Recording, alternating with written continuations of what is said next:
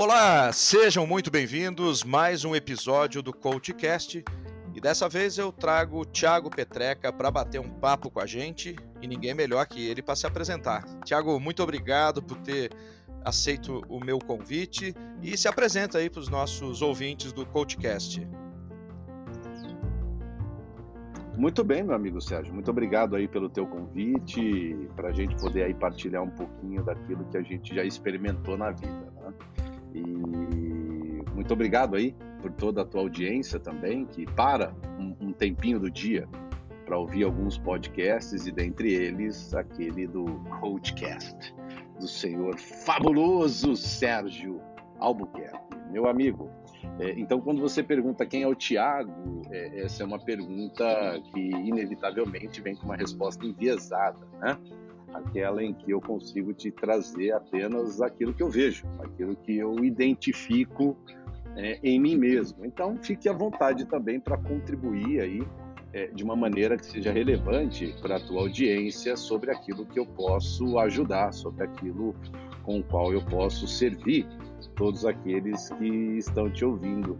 E, e você fala quem é o Tiago Petreca, né? Bom, é, é um ser em constante transformação, sem dúvida alguma, mas eu sou filho de mineiros, casado com goiana, pai de dois filhos, Luca e Olivia, aí 12 anos e 7 anos, é, e alguém que parte de uma crença né? Eu, eu opero a minha vida, eu vivo a minha vida com base em uma crença que ela determina, inclusive, a forma como eu lido com o meu trabalho, é na sua transformação em profissão, na sua transformação é, na sua realização como pai, como filho, como irmão, como marido, como amigo. É, eu acho que, a, que essa minha crença em específico, ela acaba determinando aí muito dos nossos caminhos, do meu caminho, pelo menos, em todas as oportunidades de relação que eu tenho na vida. E essa crença diz respeito ao fato de que todo e qualquer ser humano, independente de quem ele venha a ser ou ela venha a ser, é, tem uma missão nessa, nessa terra, tem uma missão na vida, tem um, um, um quê a ser cumprido aqui na Terra, né? aqui nesse nosso planeta azul. E, e por conta justamente dessa crença, é, eu trabalho com o desenvolvimento humano, né? como professor, como coach, é, trabalho como alguém que constrói experiências de aprendizado, que é um apaixonado por leitura. Eu até casaria com os livros, se assim eles aceitassem o meu pedido de casamento, mas nunca aceitaram. Então eu fiquei somente com a relação de namoro mesmo, eu e as obras, e as obras e eu. Então, eu sou uma pessoa que é nerd, sem dúvida alguma, de, de carteirinha. E, e, dentro dessa lógica, dentro dessa crença, dentro desse ponto de vista, dessa visão de mundo, em que todos nós temos aí algo a cumprir nessa terra, eu acho que a primeira coisa que a gente precisa fazer é de fato parar para ouvir isso. E, e não se trata, aí é uma visão que eu tenho, faz parte dessa crença, tá, Sérgio?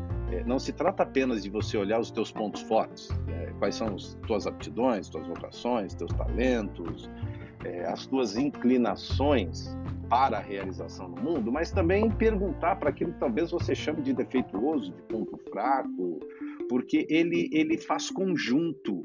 Pensa no símbolo do yin yang, né? Preto e branco, claro e escuro, é, masculino e feminino, dia e noite, essa dualidade é, vamos chamar de terráquea, né? essa dualidade ela tem uma razão de existir, é uma razão para existir.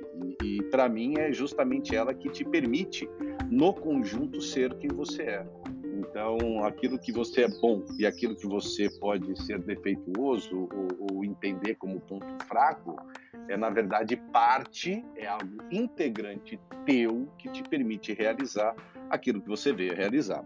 Eu, onde eu tô, eu tenho o privilégio de estar tá gravando aí no meio do mato, cara, adoro morar no meio do mato, então tem pássaros, carcarás, bentivis, perus, galinhas da Angola correndo por aqui e eu uso, uso como uma referência. Então você pega um carcará, que é um bicho lindo, um avião maravilhoso, ele só consegue voar, ou seja, ele, ele tem esse talento para o voo, esta competência para sair da terra e, e atingir níveis altos é, aí nos nossos céus da terra, justamente porque ele tem algo que, entre aspas, poderia ser tido pela razão humana como um defeito, ou seja, ossos muito leves, ossos muito frágeis, né, ossos porosos. Mas eles só são assim justamente para que o talento, para que a aptidão desse carcará possa de fato acontecer.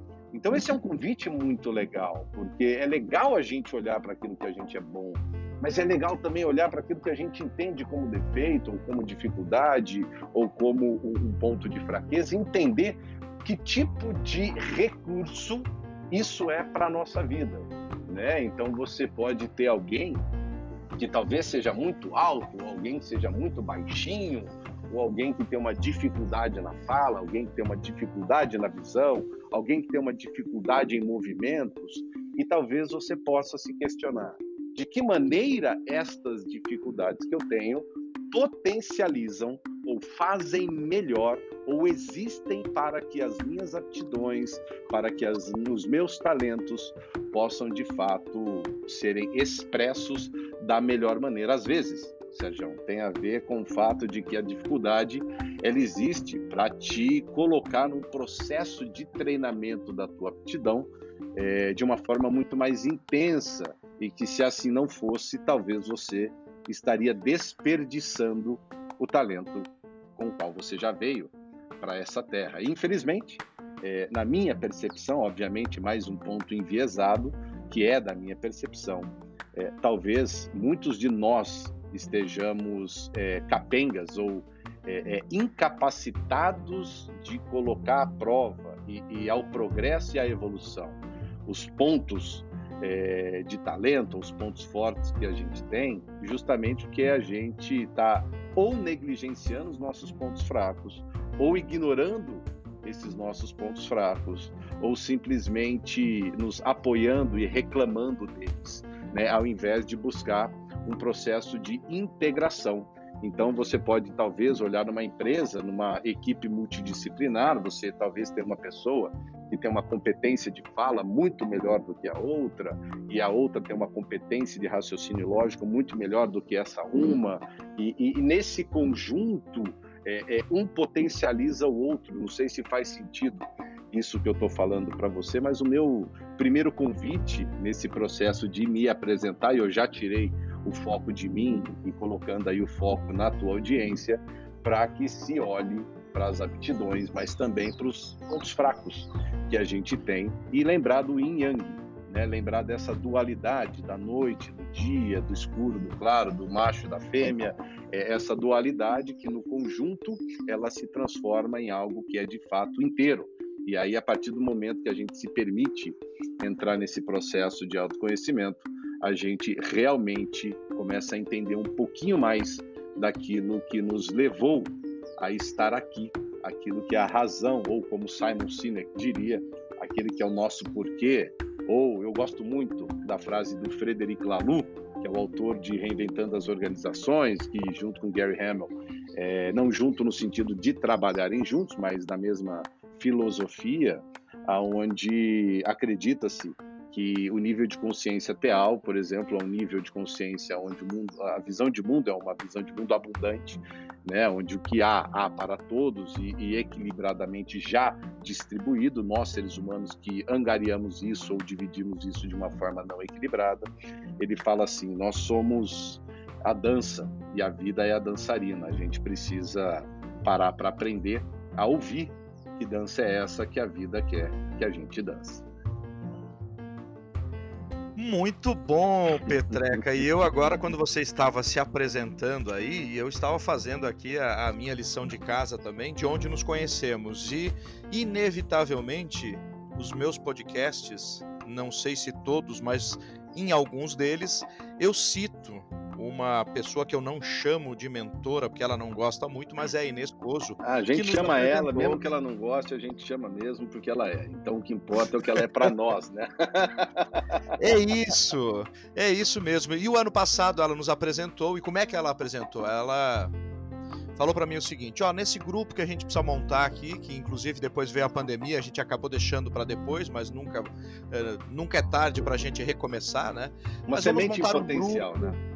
Isso mesmo, vamos montar um grupo e tem que ter um cara aqui que é o Petreca e nós vamos conversar. Eu lembro, a gente fez uma reunião, bateu um papo durante uma hora e desde lá eu já vi um, o lado seu que é da dedicação pela vida, é, a generosidade, um cara que tem bastante conhecimento, talentoso e já me sinto um amigo, porque pudemos conviver aqui num curso da nossa querida Inês Coso durante quatro meses e foi muito legal. Então, eu te vejo assim e não nos conhecemos ainda pessoalmente, não faltarão oportunidades, mas eu te admiro muito, admiro o seu trabalho, você passou um conhecimento para a gente muito legal e me interessou toda essa tua bagagem aí para trazermos aqui aos nossos ouvintes, seja quem seja quem for, que esteja nos escutando em busca de melhora na sua vida, na sua liderança, na sua carreira, nos negócios, tenho certeza que vai agregar muito aqui.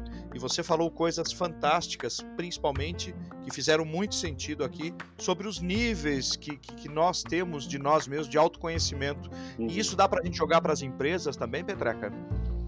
Cara, é, quando a gente pensa em nível de conhecimento, é, tem o um nível de conhecimento, na verdade, a tua competência de conhecer algo, mas também o nível de consciência, estar consciente de, né? Eu não vou é, é nem me arriscar a entrar num debate sobre o, verdadeiro significado da consciência propriamente dito, que ainda é um tema bastante debatido, mas a gente poderia nos ater a, a, ao conceito de consciência sobre aquilo que a gente traz à luz da nossa razão, aquilo que vem à luz da nossa compreensão. E, e como se trata de algo que tem a ver com a nossa compreensão, é, trata-se, obviamente, de todo e qualquer campo de existência humana. Né? Então, seja numa família, seja numa comunidade, numa comunidade religiosa, num grupo, é, é, num nicho, numa tribo, numa empresa, são apenas locais que nos convidam, que nos permitem, até certo ponto, é, colocar um pouco da nossa expressão pessoal, né? Se assim a gente enxergar né, que o, o local onde a gente aplica a nossa profissão no formato de trabalho é, é, uma chance da gente expressar uma parcela de quem nós somos.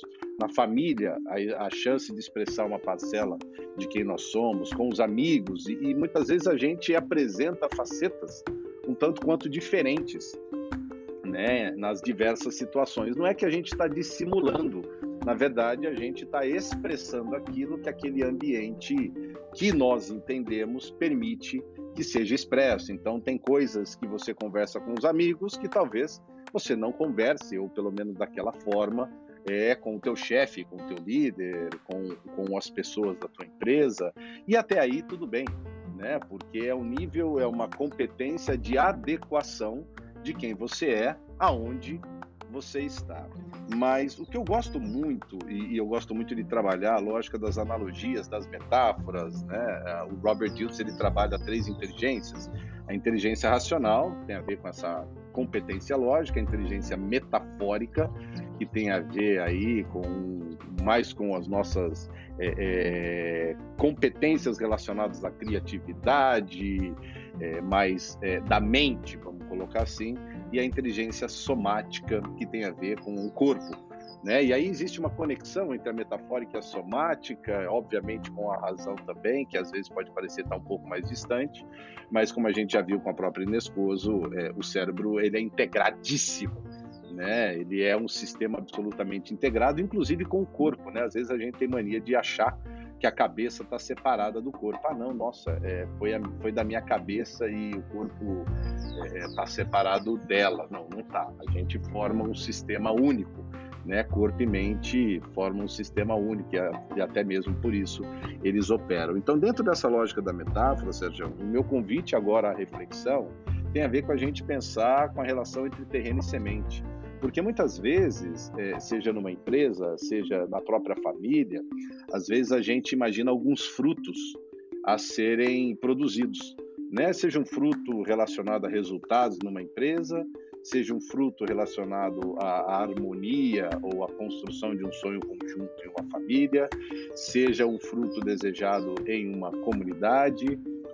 E, obviamente, o que naturalmente a gente faz é pensar nas sementes. Né? Quem, quem são essas sementes ou o que são estas sementes dentro dessa analogia, Sérgio?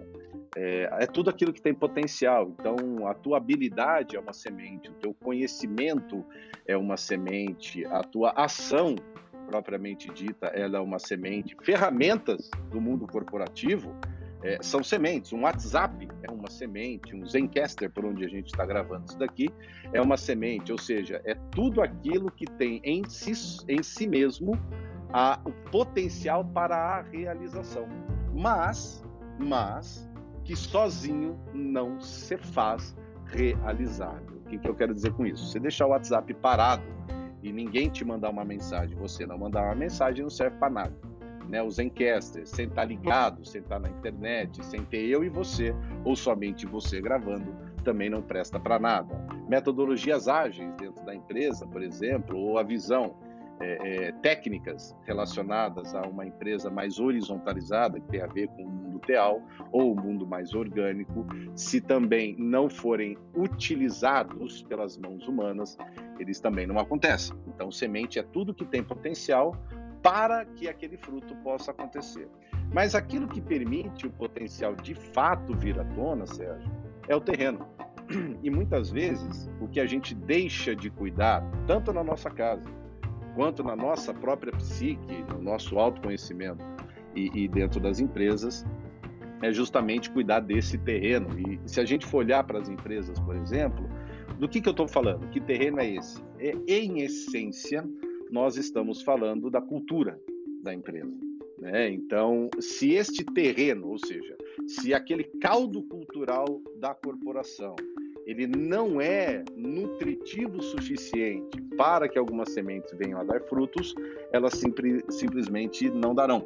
Então, quando você pensa é, no sentido do Frederic Laloux, né, trazendo um pouco aí então dos níveis de consciência trabalhados pelo Frederic Laloux, que é um belga, que escreveu em 2014 o livro Reinventando as Organizações, onde ele fala justamente desses níveis de consciência que ele vai é, trazendo algumas características específicas até que cheguemos no nível teal, que é o primeiro dos níveis que tem uma visão de mundo de abundância. Né? E, e quando você pensa numa visão de mundo de abundância, é, parece simples de entender, mas não é, porque naturalmente a gente tem uma tendência mais egoísta, né? É, como, como se diz, né? É, peixe pouco, meu pirão primeiro, não é isso? Então, assim, se eu vejo o mundo é, como algo escasso, se eu interpreto o mundo como um campo de batalha, se eu interpreto o mundo como um campo fértil, perceba que esta, este significado que eu atribuo ao mundo que eu habito, ele determina, inclusive, a maneira como eu re, me relaciono com esse mundo. Então, o Frederic Laloux ele traz justamente estas interpretações, estes significados dados para o mundo corporativo. Então, o mais comum hoje está é, tá lá no nível que você viu na nossa aula, no nível laranja, ou realizador, ou conquistador, que é o mais é, arraigado a uma visão de escassez que está mais forte com uma visão de shareholder, que tem a ver, são os criadores é, da, da inovação no sentido da operação dentro das empresas, mas eles também operam muito forte dentro deste viés, dessa visão de mundo mecanicista. Né? Tudo opera como uma máquina tudo opera como engrenagens muito bem azeitadas, é, tempo é dinheiro. E aí eu acho muito legal, que é um outro convite que eu faço para a tua audiência, Sérgio, é que passem a prestar atenção nas falas, né, nos mantras utilizados dentro da empresa, inclusive pela própria pessoa. É, e o que, que, eu quero dizer com mantra, Sérgio? É, é aquilo que a gente expressa verbalmente com frequência que obviamente tende a representar uma crença que a gente carrega, tá? Então, a partir do momento que eu expresso mantra, aqui é sempre deste jeito, manda quem pode, obedece quem tem juízo, o que vale aqui é o resultado, é, nós operamos por meritocracia, e aí você começa a entender a operação da empresa, por exemplo, dentro deste caldo cultural, que tem uma série de meandros, não é preto e branco, são muitos, muito mais do que 50 tons de cinza, talvez 50 mil tons de cinza, mas de uma forma um pouco mais simplificada, é legal você olhar para a política da empresa, é legal você olhar para as regras da empresa e é legal você olhar para as métricas da empresa. Esse seria o primeiro passo para uma tomada de consciência inicial que pode parecer muito simples, talvez quem, ser, quem venha a ser de corporação que está ouvindo a gente agora, talvez diga eu já sei o que é isso, é, mas talvez não tenha colocado em uma outra perspectiva, que seria a perspectiva de, ok, o que são estas políticas de fato, que tem a ver com a visão, missão, valores, crenças da empresa, o que são essas regras da empresa, aquilo que permite o que pode ser feito e proíbe o que não pode ser feito, e obviamente as métricas, né, que é a parte aonde a gente de fato está medindo a empresa. Então, eu acho muito curioso, porque muitas vezes você quer trazer uma semente talvez um processo ágil, talvez uma qualidade total, talvez, ó, eu fui lá para década de 90, né, com qualidade total, mas tudo bem, ela ainda é importante, né? Tem aí a sua demais, a sua demais importante. Aí você pega o Just in Time, não é o Justin Bieber, mas o Just in Time. Você pega o On Demand, aí você pega até a própria tecnologia, aí você pega os próprios aplicativos. E, e o que é interessante, o Sérgio, é que estas sementes, ou seja, estas ferramentas ou metodologias, métodos, processos, sistemas, plataformas, conhecimentos, a natureza de cada um deles exige um tipo de terreno, exige um tipo de nutriente. Então imagina que a empresa ela é na verdade um grande pomar.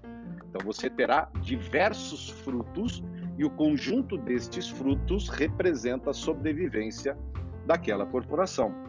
Então, o, o, grande líder, na minha visão, ele precisa entender que pomar é esse, né? Que fruto o RH que fruto logística, que fruto finanças, que fruto contabilidade, que fruto estas, estes, enfim, departamentos da empresa ainda operando aí num nível de consciência mais hierarquizado, mais departamentalizado, o que que cada um deles precisa gerar de fruto para o pomar chamado corporação como um todo. Mas ele só vai funcionar se aquele caldo cultural inicial, ou seja, o terreno pré-existente, tiver nutriente suficiente para que isso venha acontecer. Então, por exemplo, é, eu lembro que eu estava fazendo uma, uma, um, uma assessoria para um cliente e, e, ele me mostrou um conjunto de valores e eu falei, pô, Ricardo, mas é, tem algo aqui que me chama a atenção. Veja, eu só quero colocar luz nisso e te trazer uma pergunta, tá? Você está me mostrando uma nuvem de valores, né? Então, existe aqui uma diferença que é muito curiosa, Sérgio, que uma coisa é a nuvem de valores, a outra coisa é a escala de valores, né? Quando a gente olha para a nuvem de valores, a priori todos têm o mesmo nível de importância, né? O que pode ser interessante, mas não é. Se você for pegar a Disney, por exemplo, as quatro chaves, se eu não me engano estão criando uma quinta chave, as quatro chaves da Disney não são uma nuvem de valores, e sim uma escala. E a escala é o seguinte: o primeiro valor, que é o mais importante de todos, uma vez não atendido, eu nem olho para os outros. Eu preciso atender este primeiro valor. Quando você olha para uma nuvem de valores, eu obviamente fico um pouco mais perdido né? E nesse, neste local em específico havia ah, 10 valores, né? Ok. E aí eu virei para ele e falei, Ricardo, mas me diz uma coisa aqui. Você tem um valor né, que você colocou como valor, e veja, valor pode ser de fato qualquer coisa que é importante para a empresa, tá? Não, uma coisa são virtudes, uma coisa são princípios históricos, isso você pode ter como honestidade, ética, moral, é, é, transparência, verdade, respeito. É, algum, alguns valores mais universais podem estar presentes. Não é uma obrigação, tá? Mas o que é interessante é o seguinte: dentro dessa nuvem de valores, haviam dois valores que me chamaram muito a atenção. De um lado, você tinha um valor chamado meritocracia e de um outro lado. E quando eu digo de um outro lado, era só realmente porque ele havia dividido nessa nuvem. E a hora que eu olhei para a tela, Sérgio, Do lado esquerdo estava a meritocracia, na nuvem, eram 10, e do lado direito estava o segundo valor, que é colaboração. E aí eu perguntei para o Ricardo, falei, bom, aqui eu não vejo uma escala, eu vejo uma nuvem. E os valores, por princípio ferramental, eles existem para balizar a tua tomada de decisão, ok? Então, os meus valores, se a gente for imaginar um rio, né? O rio, as margens do rio são os valores da empresa, tá bom? Então, eles vão determinar a direção que eu vou escolher seguir, que é diferente do mar, que é o meu norte, que é a minha visão, que é o meu propósito, que é a minha ambição, ou seja, para onde eu estou indo, o caminho entre onde eu estou para onde eu vou, a forma deste caminho será determinada pelos valores. O para onde eu vou será determinada pela minha visão. Até aqui, show de bola. Aí eu perguntei, Ricardo, me fala uma coisa. É, como não é uma escala, eu vou ter que tomar decisões. Como que eu, frente a uma decisão a ser tomada, por exemplo, o, hora que eu vou promover algum funcionário ou na hora de eu formatar um time para um projeto.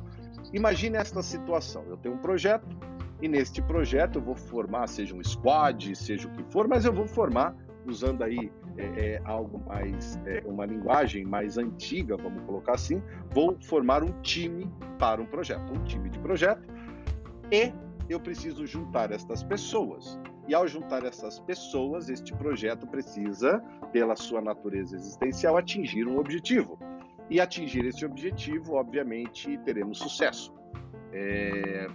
Como que eu vou inspirar, de um lado, a colaboração e no outro lado, a meritocracia?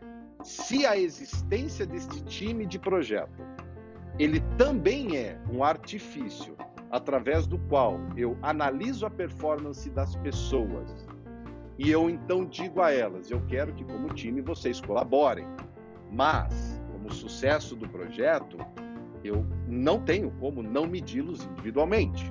Eu preciso que individualmente, por conta da regra meritocrática, pelo menos eu posso estar atrasado ou desatualizado, seja, mas a meritocracia não é de um time, e sim de uma pessoa. E aí eu perguntei para ele, falei, como que você equilibra colaboração e meritocracia? Aí surgiu uma tela azul. Aí deu pan, quase um pânico. Por quê? Muitas vezes é, colocam seus, se escrevem valores, como diria o Odino Marcondes, que são sustentados por um prego. Né? É, eles não são realizados.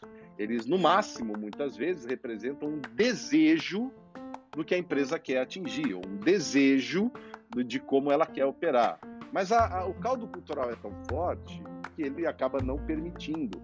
E é muito curioso. Às vezes a empresa coloca um set de valores, como por exemplo meritocracia e colaboração, no mesmo grupo, e aí você tem que olhar para a questão das métricas da empresa, né? Porque a métrica ela desdobra-se das regras que se desdobra da política.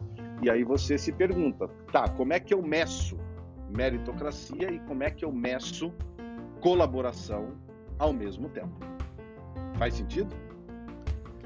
Faz total sentido, Petreca, e assim eu tenho certeza que quem está nos ouvindo já ganhou muito com tudo que você falou aí. Você está falando de vida que pulsa nas empresas e a percepção que a gente tem disso tudo. Isso é fantástico. Cara, é, de novo, é, é, é um convite a olhar para esse terreno. Porque às vezes a gente está tentando alguma coisa, fazer alguma coisa acontecer, e, poxa, com a melhor das intenções. Mas no final das contas, não tem terreno para aquilo. Né? E eu já vi pessoas falando assim: não, começa no seu departamento. E eu vi até uma live com uma diretora de RH dizendo assim: não, você tem que incentivar o seu RH a levantar uma bandeira, e ao levantar essa bandeira, você vai fazer uma transformação. É, e aí deu exemplos. A gente começou a usar Kanban, a gente começou a usar Squad. Falo, legal, tudo bem. Só que será que essas sementes, por exemplo, uma semente de feijão, é, eu plantei três feijõezinhos com a minha filha no começo da pandemia, como parte do trabalho da escola dela. duas dessa, dois desses feijões é, vingaram, viraram, deram frutos numa soma de 50 feijões. Eu olhei para minha filha e falei: Nossa, se todos os investimentos na vida fosse assim, né? Você põe dois e tira 50, Ave Maria. Eu queria saber como é que a gente faz isso em tudo, né? Principalmente com a grana, mas não. É, a minha pergunta é: será que usar é, estas ferramentas que eu dei de exemplo em um caldo cultural que não permite o seu pleno uso real, ele não daria 50 feijões, talvez daria 5, ou 10, ou 15, ou 20, que talvez seja até visto como bom. Então, dentro desse meu ponto, Sérgio, você imagina aqui. Então a pessoa diz assim: ah, então nós colocamos o Kanban. Aí a diretoria olhou e falou: puxa, que legal. E aí colocamos lá a, a, algumas ações via squad. Puxa, que legal. Mas você pode muito bem forçar o uso destas ferramentas para manter o status quo que você tem. Entende o que eu quero dizer? Enquanto um squad, enquanto um, um Kanban, enquanto reuniões de pé que duram só 15 minutos, blá blá blá, eles operam, inclusive melhorando a performance do status quo que já existe, ele vai continuar sendo aceito. Só que me desculpa, isso não é transformação isso você não está mudando nada na empresa. Você está melhorando algumas coisas da empresa, o que obviamente é muito bem-vindo. Né? Você pode melhorar a performance do Squad, você pode melhorar a performance com o Zythink, você pode melhorar a performance com, com estas plataformas, metodologias, processos, conhecimentos e etc. Mas ele não é transformação. Você só botou mais azeite, só botou mais óleo nas engrenagens. A verdadeira transformação é aquela que você muda o caldo cultural. É aquela que você de fato tem novos valores que são aplicados. Aquela em que de fato, e você vai ver que um caldo cultural está realmente sendo mudado a partir do momento que você vê principais líderes da empresa fazendo sacrifícios. Sacrifícios. É isso. Uma mudança via valores, ela vai pedir de você, líder, sacrifício. Sacrifício em que sentido? Quando você coloca que pessoas estão no centro e vem uma pandemia, você não vai fazer uma lista de demissão. E eu ouvi de muitas empresas que fizeram um baita esforço para manter os seus funcionários, mas aí a água bateu no queixo e acabaram demitindo propriamente dito. Mas quando você fala de sacrifício perante o valor que se deseja realizar, este sacrifício de fato, ele vai se apresentar nas tuas decisões. Então, quando alguém pergunta assim, Tiago, mas na, na, na tua consultoria, como é que você faz para validar o valor de uma empresa? Obviamente, a gente tem uma etapa é, de construção individual e coletiva de valores, mas eu também preciso é, determinar qual é o terreno onde eu estou pisando. E muitas vezes a única coisa que eu peço é deixa eu ver a pauta de reunião e deixa eu ver a lista de valores e deixa eu ver as decisões que foram tomadas. E a hora que você compara estas listas, Sérgio, você vê uma série de incongruências. E é muito louco, né? Porque a pessoa fala assim: não, mas veja bem. Eu falo, cara, não tem veja bem. Se você colocou que pessoas estão no centro você demitiu ou fez esse corte ou não fez essa contratação por conta de caixa, você está me dizendo que caixa é mais importante que pessoas. Não, Petreca, você não está entendendo, você não entende nada de administração, você não entende nada de gestão, você não entende nada disso. Eu entendo, já fui diretor comercial, já tive algumas empresas, tenho a minha empresa hoje, então entendo sim que eu estou dizendo é que a salubridade da empresa é fundamental. O terreno precisa estar regado e fértil. Ok. Mas a minha pergunta não é essa. A minha pergunta é: me mostre a lista de todos os sacrifícios que você fez antes de chegar na parte em que você sai decapitando o teu povo. Sabe o tamanho dessa lista na maioria das vezes? Não dá uma linha. Por quê? Porque vem a lógica da sobrevivência. Uau, Petreca! E olha ah, só, é, foi ah, muito então bom você maior, finalizar com essa fala aí. Maior me fez porque justamente é, as pessoas é, a força maior você começou falando sobre Simon Sinek e ele justamente fala isso. Né? Empresas são pessoas um e produtos moral, é, são feitos por pessoas para pessoas. Então, mas de novo eu pergunto, qual é o sacrifício que está sendo feito para uma transformação ser de fato legitimada? Sem sacrifício, você mantém o caldo cultural do jeitinho que está. Muito bom. Que baita conversa, hein, Petreca? Que bom que você gostou. Não só gostei, como tenho certeza que todos os nossos ouvintes que chegaram até aqui gostaram. E eu queria que você deixasse é, as formas de contato com você, seu site, suas redes sociais, quem quiser contratar o Petreca, como faz? Um prazer. Então, é, se alguém for ou desejar contratar o Petreca, a Curatori ela opera como uma boutique de treinamento. Isso significa que a gente de fato desenha o treinamento. Eu não pego da minha prateleira e te aplico, eu vou de fato desenhar, justamente por essa filosofia de terreno e semente. Então a gente vai explorar um pouco esse terreno, vai entender qual é a melhor forma de fazer esse trabalho e em alguns casos inclusive dizer, ó, é isso que você quer, você sabe que será serão apenas 10 feijões e não o potencial de 50. Está consciente disso? Então, na, no nível de treinamentos, a gente desenha experiências de aprendizagem. Consultoria, a gente ajuda as empresas a trabalharem os seus terrenos, a trabalharem as suas sementes, ou seja, a gente ajuda na composição desse caldo cultural, entender esse caldo cultural, como operá-lo, como modificá-lo, e obviamente a minha metodologia, que é o WLI, que é a metodologia do Work-Life Integration né, onde a gente trabalha aí com cinco esferas, é uma metodologia para aumentar o engajamento de equipes, melhorar o equilíbrio entre vida pessoal e vida profissional, aquela tensão positiva que eu geralmente uso como referência, que é o equilíbrio entre a, o, o, interesse individual e o interesse coletivo. Né? A vida integrada te ajuda a integrar esses dois polos, voltando então àquela imagem do yin yang. Né? Então, para nos encontrar é curatori.com.br, curatori com K de quilo, né? Tudo bem que quilo às vezes escreve com QU também, mas é K, né? Então, curatore.com.br. No LinkedIn, Tiago Petreca, lembrando que é Tiago sem H, e no Instagram, arroba Tiago Petreca. E eu também tenho um podcast chamado Do Flow. Que legal! E todas essas informações do querido Petreca estarão aqui na descrição deste episódio. Petreca, muito obrigado novamente pela disponibilidade, por trazer seu conhecimento, por essa generosidade ao CoachCast.